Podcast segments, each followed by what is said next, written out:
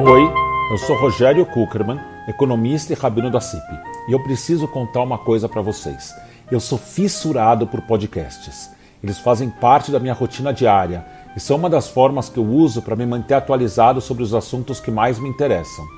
Eu escuto podcasts com notícias e comentários sobre o que está acontecendo no Brasil, nos Estados Unidos e Israel, e alguns podcasts que eu adoro sobre judaísmo e sobre a comunidade judaica.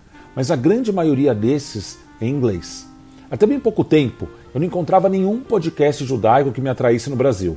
E mesmo hoje, muitos dos assuntos judaicos que mais me interessam estão fora do radar dos projetos que têm sido lançados por aqui.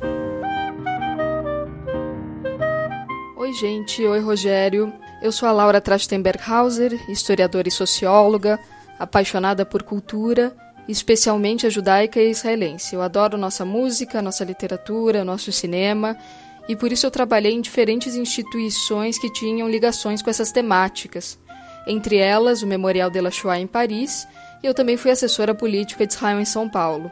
Hoje eu trabalho no campo da inovação, coisa que Israel também domina, e me considero uma judia liberal, para quem a identidade judaica faz muita diferença na vida.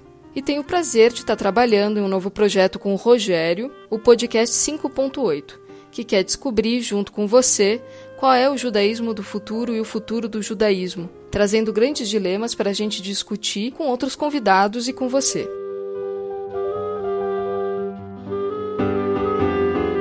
O primeiro episódio do podcast 5.8 vai ao ar na terça-feira, dia 1 de setembro, e vai estar disponível em todas as plataformas, incluindo Spotify, o app de podcasts do iPhone e o app do Android. Aproveita que você está escutando essa mensagem e assina no aplicativo que você está usando para escutar. Não tem custo nenhum e assim vai ficar bem mais fácil para você encontrar os próximos episódios.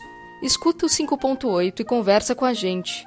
Ajuda a gente a entender o futuro do judaísmo e a construir o judaísmo do futuro.